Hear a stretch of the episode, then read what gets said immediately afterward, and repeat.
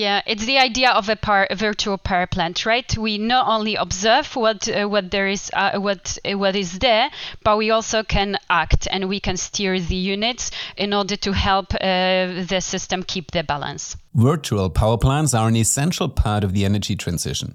They combine the growing number of decentralized PV and wind power plants, but also increasingly consumers and battery storage. However, most people are probably not even aware of the sheer scale of these plants. For example, one of the largest virtual power plants operator in Europe, Next Kraftwerke, just reached the amount of 10,000 megawatt of aggregated power this year, which is as much as seven average nuclear power plants. So, what role do virtual power plants operator play in the electricity market? What functions do the plants themselves perform? And how will they influence the energy transition today and in the future? Let's find out in this episode. Welcome to the Smartery podcast, a podcast for and with the creators of the new energy world. A world in which energy will be renewable, decentralized, and digital, bringing together electricity, heat, and mobility. Let us show you how we will get there and who will get us there. Since I mentioned that Next Kraftwerke is one of the largest operators in this field, we thought why not talk to them directly. So I'm very happy to welcome Aleksandra Radwanska, who is the International Business Development Manager at Next Kraftwerke and has a long history of working in the industry, as for example for InnoEnergy or General Electric, along with her colleague Leonard Hirsch, who is the team lead in the business unit Virtual Power Plant Solution and Services at Next Kraftwerke. Well, great to have you both on the podcast, Aleksandra and Leonard. Welcome. Hi, it's like nice to meet you here. Hello, happy to be here. Well, I mean, we all know in Europe and specifically in Germany, uh, we have some intense turbulences on the energy market. Um, all businesses are quite worried um, heading into winter. I would assume it also keeps you on your toes in your job. So, on the power exchange as such, um, where Next Kraftwerke also sells its aggregated electricity, prices are up and down and on a roller coaster. So, how does that affect your work? Yeah, um, maybe I can answer to that. Um, so, for sure, it affects our work a lot at the moment. We are um, from in our day-to-day business, we are um, facing this situation because what we actually do is we aggregate many different clients in our virtual power plants. So um, we have this is our core business, so to say, right? Um, we aggregate producer side, mainly PV, wind, and biomass plants, and enable them a market entry. So what we do here is um, we integrate them in our system, in our system, collect the data. Um, they, they, they, their live in-feed data, so to say. We create forecasts to expect what what are going, uh, what are they going to produce the next day, and that we have to market at the at the energy exchanges. And we have also to adjust the product, production of these plants if something unexpected happens. So we do face a situation at the moment um, as we are daily marketing these energy sources. Um, and uh, as you might imagine, as prices are very high at the moment on a on the ground level, also our risk increase in marketing. We have to be really make sure to to uh, forecast the right production, um, don't uh, to reduce our imbalance as much as much as possible. So we have to be very very careful at the moment. So, uh, do virtual power plants actually also have an influence on the exchange prices, or are you on the receiving end of the price? Yeah, definitely. I would say so because what we do is we enable comparably small renewable energy units, right? And we integrate them into the market. Um, we, as as Next Kraftwerke, are mostly on the supply side, as we are. Um, our, our, portfolio consists mostly of PV, uh, biogas, and wind and hydro, and so on. But also on the demand side, with uh, so, some demand units we aggregate in our system. And you might imagine the more units coming into a system, it has also an effect, right? We reposition um, on, on both sides here.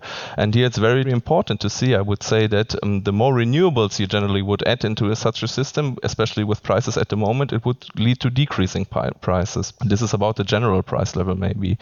When you talk about um, situations of scarcity, for example, we can also deliver flexibility with our units. So we can be there when there is probably a lack of energy with our biomass plants, with hydro plants, with batteries, stuff like that. So, yeah, we try to um, to be as, as good as possible in the market. And in the best case, we our part in the market is also to smooth prices. So I, I would say we have a smoothing price effect with our with bringing our assets to the market. So that refers to price fluctuations and turbulences.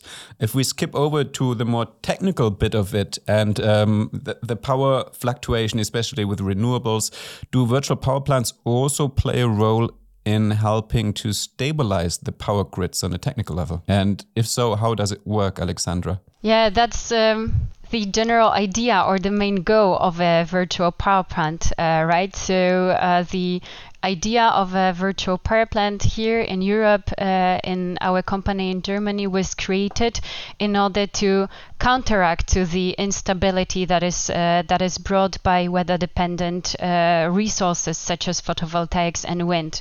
And these uh, technologies, the share of these technologies of wind and, and solar units is constantly growing. Right here in Europe, this is a known fact. So it influences the electricity generation in the whole national system or even the European system, right? It becomes more volatile. So on one hand, uh, you can see that we have the um, the generation, which is not very stable. It's weather dependent. It's not always very controllable, especially if you just consider one solar park or one wind park uh, alone, right? And on the other side, you have the demand, which is still not so flexible as you would wish for, right? And then we do not have uh, again efficient, uh, efficient and sufficient energy storage capacity that could be uh, used in the moments when the supply and the demand uh, for electricity do not meet, right?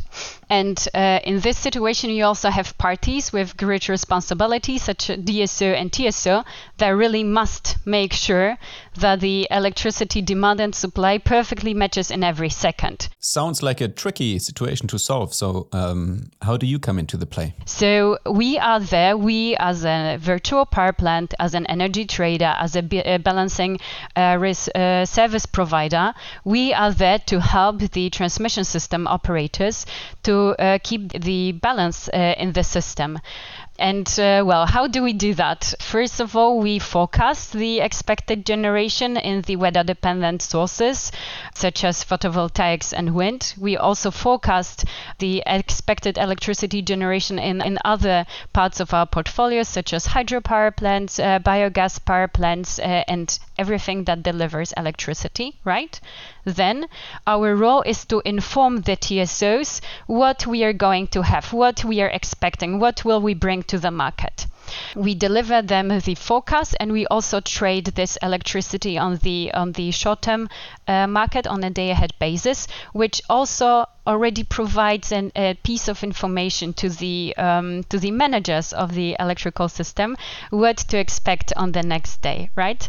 We at Next Kraftwerke specialize in short-term power markets, so we trade the electricity mainly on the day-ahead market and in the intraday markets, trying in fact to match the forecast uh, or what we are going to have in our portfolio on the day of the delivery. And then when the uh, when the day of the delivery comes, we always try to match the gaps between what we what we have sold and what uh, we are actually going to deliver, in order to um, avoid the imbalance in our portfolio, and also to minimize the need for costly interventions by the TSOs. Um, so that's what we call proactive flexibility uh, from a trader. There is also one case of uh, proactive flexibility, which is in fact uh, doable with steerable assets uh, that we have in the portfolio, uh, biogas power plants, hydropower plants mainly. This is an activity uh, which we do when we observe uh, changes or differences in the prices throughout the day. So, for example, in the weekends or uh, in summer during the photovoltaic hours, the energy prices are low, very low, or even negative. And this informs us about the fact that there is enough electricity to cover the demand, right, of, uh, of the consumers.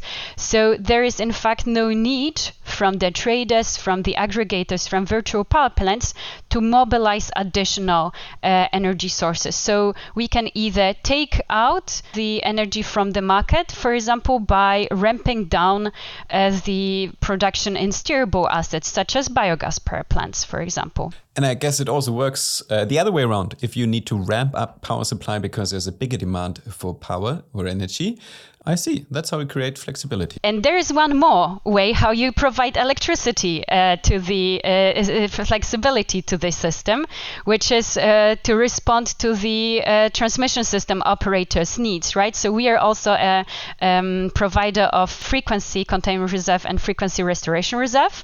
And it means that when the transmission system operator calls us to do that, then we ramp up or uh, ramp down the production of the uh, electricity in our portfolio to uh, really help them keep the frequency at the 50, 50 hertz in the last years, we have been doing it with normal assets like biogas and hydropower plants, but recently we also gained the experience with electrolyzers, uh, with uh, batteries, uh, and uh, even with uh, electric vehicles and residential batteries. All right, Aleksandra, that ate up basically the portion I assigned for you um, throughout the podcast. I'm afraid the rest goes to Leonard.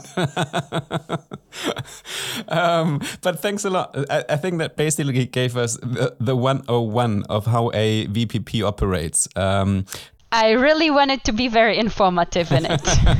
Thanks. You, you clearly come well prepared. But uh, just as a very small follow up question um, so that means not only do you aggregate, but you are in close lockstep with the actual energy producers and you do have the leverage to actually ramp down like a biogas factory. Yeah, it's the idea of a, power, a virtual power plant, right? We not only observe what uh, what there is, uh, what uh, what is there, but we also can act and we can steer the units in order to help uh, the system keep the balance. Oh, so interesting! I would have so many questions how that works on a technical level, but I think that would be an episode in itself, so we'll skip that. Now uh, we have biogas, um, you know, um, units. We have all sorts of different units. Those are probably still very large and more on a professional level level. Now we have more and more consumers, I guess, being integrated actively into the energy system. Uh, uh, the more also home storage grows, the more intelligent units are at home in people's homes. So uh, what's their role in ensuring like a reliable power supply and grid stability i guess the professional word here is demand side flexibility do you also can you steer that as well or is that more an effect that changes the structure of how you operate as a virtual power plant? Um, I, I, would say this is part-wise to answer, right? So in general, there are already demand-side flexibilities also integrated in our virtual, virtual power plant, for example. But nowadays, it's really mainly bigger industry processes. Um, aluminium is like a big topic here, I would say. But what we could actually observe in the past was that the flexibilization of the system was really more happening on the supply side until now. Now speaking for Europe and Germany in, um, in specific, I would say. Um, this is simply based on the fact, I would say, that that they are naturally already in the energy system and they try to to leverage their opportunities or, or try to leverage their opportunities in the past now as prices are roller coasting, um, as you as you mentioned before, right? The demand side has is facing energy as a major factor of their processes. So they try to already also enter the market. Um, flexibilization of energy is a big topic for them. And I think we will see increasing um, participation here in the future. I said part-wise at the beginning, I would say, because um, we are mainly our expertise in, in how to flexibilize processes is now nowadays more or less really focused on the um, supply side, or in general in the energy is very focused on the supply side. So I think for us as a VPP, it's very important to analyze the processes, understand the processes to the fullest, because the clients will only hand over the flexibility to you if they really trust you that you do not disturb their their primary goal, which is not energy optimization, but some industry process. So actually, I introduced a question where you can see that I'm not an expert in the field yet, because um, I imagined private consumers, but you refer to industrial consumers. And I absolutely can understand that if you run an aluminium factory, that you certainly do, yeah, you, you need a high level of trust that your your production doesn't suddenly stop because um, Leonard at um, Next Kraftwerke decides to shut down the electricity supply. Um, so th that I understand totally. Now, to my um, naively informed question, does private consumption also play a role in the long run? Uh, I guess on the long run, definitely. So, so how you could see the flexibilization of su- such a thing as the demand side is it's really it's it's the big steps or the, the small steps first, right? So first you, it will be the bigger processes, and then the more and more um, like also the um, the expertise and the different technologies in the field also get more profitable in terms of um, digitalization prices, technology you use to um, leverage all, all these potential revenues, um, will the, the, asset size will smaller and smaller. That's what I try to get to uh, to say here, right? And we can definitely see in in the market, we can already see that there are ma many upcoming companies that also try to focus on that, right? But if you want to come up with an example here, when you the, the revenue you can get out of optimizing your washing machine is probably something in from you get from 50 euros per year to 40 euros if you really do a good job, right? If um, and and there you have to be very cost efficient to to go to, to this use case at all. So we, we do not see that at the moment happening, but I think in the future this will definitely be yeah be a use case. But on the, let's say, in this transition period, you would rather expect, uh, for example, residential batteries or electric vehicles, or maybe heat pumps uh, to enter such a market, right? Because these are the devices that really are more uh, energy consuming, uh, and it really makes already more or less economic sense to to play with their uh, consumption or to do something with them that benefits the, the grid. Absolutely correct. So the washing machine, I guess, will be the last part that we will see flexibilized, flexibilized at the end. Now, a topic that is super fascinating, specifically because the potential for acting as a huge virtual buffer is enormous. But however, every time we talk about it, also at, for example, at um, the Smart E in Munich, in every panel, you always hear that vehicle to grid is so fascinating, potentially so powerful, yet we're totally lacking behind. And usually it's because there's not a viable business uh, model for it yet. I know that Next Kraftwerke also works with Hyundai or LG um, Electronics on a project in that realm to see how much, you know, the e-vehicles could provide balancing power uh, for the transmission. So are you more operating on a uh, to, to, you know to have a pilot project on a technical level or are you also a step ahead already in terms of actually creating a, vi a viable or feasible business case? Mm. So what we have done in this project, we have already um, entered the market. So we have already pre-qualified uh, the assets, which is um, an essential and in fact crucial step to even enter the market for balancing uh, energy. So what we do in this uh, project, we partially as well optimize the moment when the um, electric vehicles are charging, right? So when they're consuming electricity. But in fact, a more important goal in this project was to prove that electric vehicles can deliver a secondary control reserve. So uh, what I mentioned as a, a, before as a reactive flexibility, this kind of flexibility that is being turned on on a signal from the transmission system operator when the transmission system operator sees that the uh, frequency in the grid uh, goes uh, either higher or lower from the 50, uh, 50 hertz. So what has happened in this uh, project, which was in fact the first one in Germany, we have certified, so to say, the cars uh, of Hyundai and we have delivered uh, to the TSO area of uh, Amprion the uh, frequency restoration reserve. It means practically that Amprion as a TSO sends a signal to a market player, market uh, participant Next Kraftwerke, to request the virtual power plant to deliver the frequency uh, fre frequency service. For example, to ramp up the production or decrease the consumption.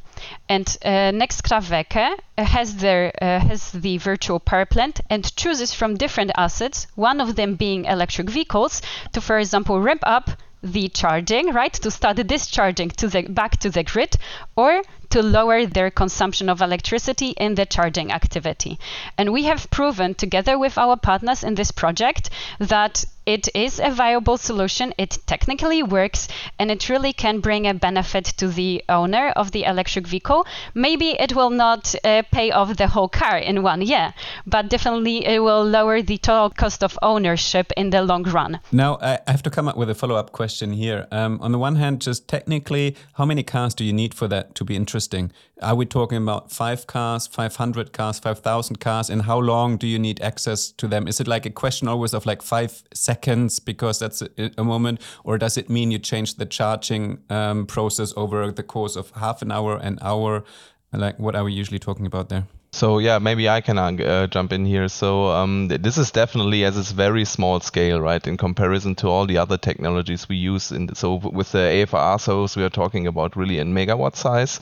If you go by cars, you probably need to make this like a really sufficient working product, you need you have to scale up to the area of thousand. Definitely, I, I would say so, right? Um, in terms of service provision, it's it's it's not um, it's it's really short notice, so to say. Also the, the service of AFR is the signal is close to immediately by the um, system operator, so you need something like a reserve time period, which could be like a charging period, where you just say when the car is charging in a certain time slot for for some hours, you could participate in that service because because you have to nominate upfront. This has to be clear here. Yeah. Mm-hmm. And um, coming back to what you said last, Aleksandra, that it might be a business model where actually the car owner could participate how close are we to that really? On the one hand, I assume, you know, as the system operator, you have an eye on that chunk and making the profit. So, uh, how willing are operators to actually uh, uh, give off a cut to the private car owner? And because that's always when you, when you come to panels at the Smart E, that's where people are like, they haven't really figured out a business model that actually works. Potentially, yes, practically no. So, could you just in two sentences quickly describe how you would envision that business model? Who pays who how much, for example? Mm. So, um, very, very short answer. For every activation, for every action of delivering the reserve to the uh, to the system, we get paid. And uh, we, as an aggregator, we have such a business model that we share this uh, this win uh, with uh, the end customer. Maybe we can have this luxury because we have already a good basis of the of the uh, consumers, right, of the customers, right? So we have really thousands of assets who participate in this uh, in this program, and we are very nicely covering our fixed costs. Maybe if someone would uh, work only with uh, 20 cars, let's say, let's uh, just throw such a number, then uh, the revenue wouldn't cover their costs, and then they would have to find out a different business model. We have a luxury to stay in such a in such a business that we really put the gain uh, to the consumer. Mm. So it's a numbers game. The more cars you have in the system, the more viable the business becomes. It's unfortunately the scale effect. But also we have to add here actually that we are working with Hyundai and LG and stuff to be, because they're doing kind of a sub aggregation and we are so to say delivering the service for them. The redistribution under this umbrella is uh, uh so they, you are totally right. I think there's not really a perfect business case of how the how this all gets distributed at the end. We have this partner who's doing the sub aggregation for us we are corresponding with them, so to say, and they are then, yeah, they are somehow managing how this is distributed to the cars. Right? So we talked about cars now, but of course, people specifically this winter are investing heavily in, in new solar systems on the roof, in heat pumps, uh, mainly in heat pumps. Basically, that's I think the biggest thing for this and next winter to save costs. So with all these devices, uh, will we will we be part of a virtual power plant eventually? Yeah, this is this refers actually to the point we discussed earlier a little bit. I think not yet, right? So because the, the fixed costs we will not cover to enter your home system. This is, doesn't make sense at the moment. But what is totally clear is that the electrification will increase and we will definitely have a need for um, have a smart electrification, so to say, right? It's not just um, buying uh, electric heating or something and plugging it in and, and then uh, I don't know what happens happens next, so to say. So I think the level of how small we get in aggregated units will decrease, decrease, decrease because also te- technology is evolving, right? And I wouldn't see that. So as with the washing machine, this is probably the the last thing in the chain, right? That we will access. Um, but the idea in general is absolutely uh, so. It could absolutely happen, I guess, in the future. How many years are we talking about? Because I'm sorry, I just have to ask you because if you go to big trade shows, you know, they all envision that smart grid, and um, there's a lot of startups who, for example, you know, have their smart boilers integrated into the system, etc. I know it all sounds like technically it's just around the corner, but you say like, hold on, we go from bigger sized units to smaller sized units uh, over a course of 10 years? I think it will be earlier, and especially that there is no the virtual power plant. There are many virtual power plants. Very, uh, many companies are aggregating different uh, uh, distributed energy resources, being it uh, photovoltaic units, biogas power plants, and also heat pumps. This is uh, already starting. This is true. And I think that we will all I, I, really think that if we all have a um, electric device that uh, consumes a lot of electricity and has quite a bigger uh, capacity than a washing machine, for example, sorry for the washing machine producers, that will all become a part of virtual power plants. Uh, at least this is my hope because if we electrify everything, we electrify transport, heat, and everything that there is, then uh, there really must be several informed parties who take part and who really manage uh, this uh, energy demand in uh, in an intelligent way because otherwise the transmission system operators will have way too much uh, work to do and way too much headache. So you're optimistic that we get there a lot sooner. Um, so um, I, I hope you're right, Aleksandra. Um, that would be very nice.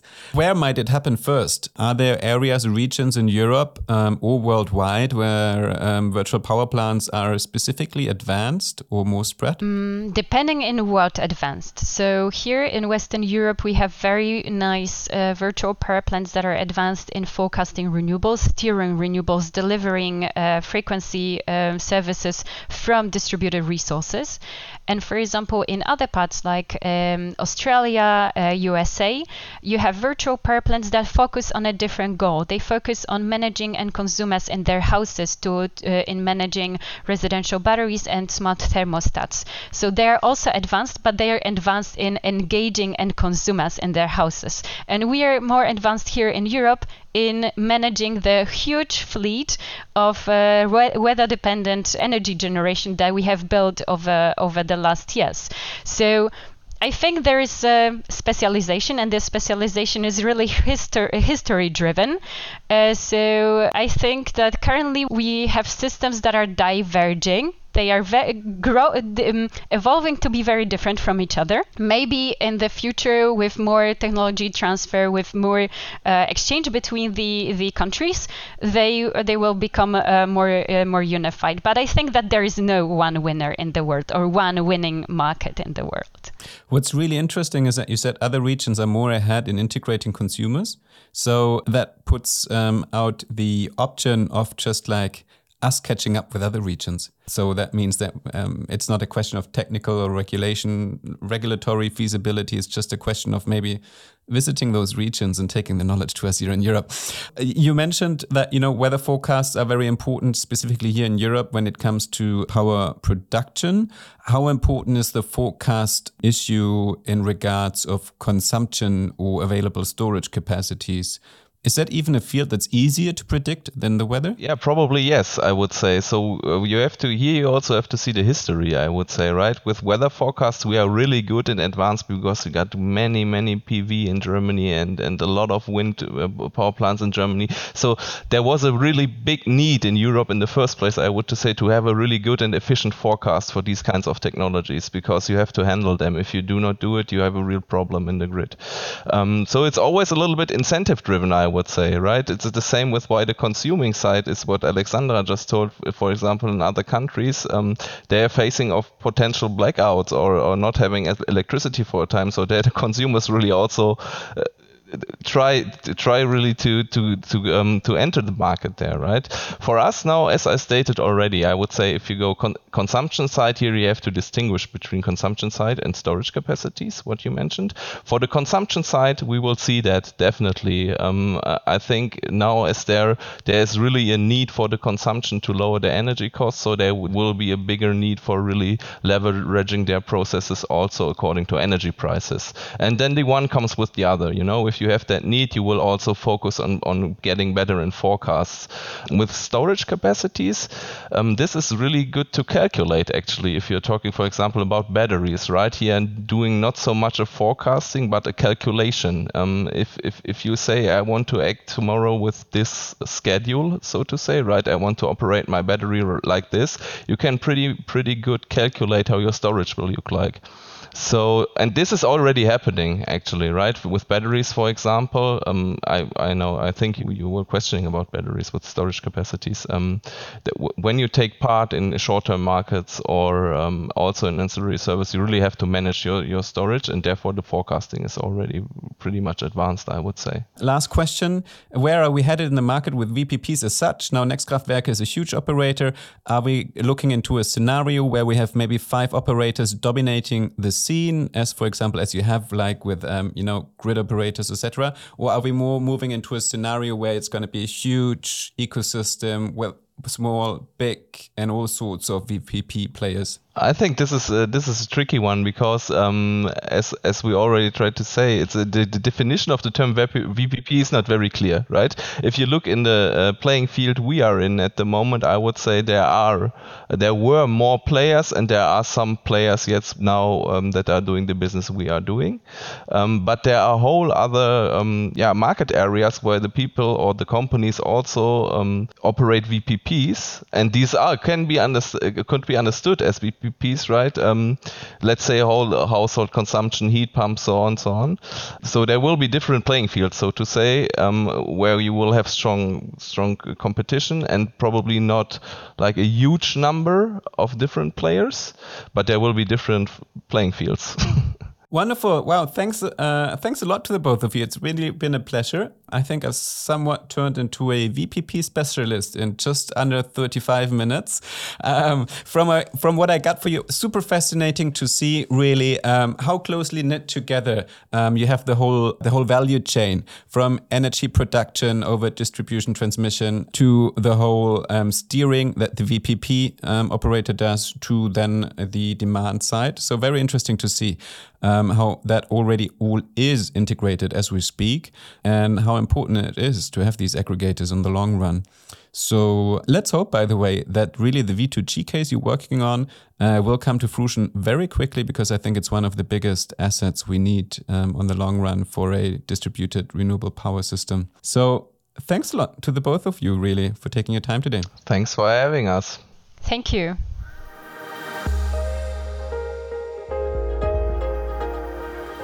More detailed information on virtual power plants can be found at EM Power Europe, the international exhibition for energy management and integrated energy solutions. Information about the exhibition, the conference, or the latest news from the industry can be found online at em-power.eu.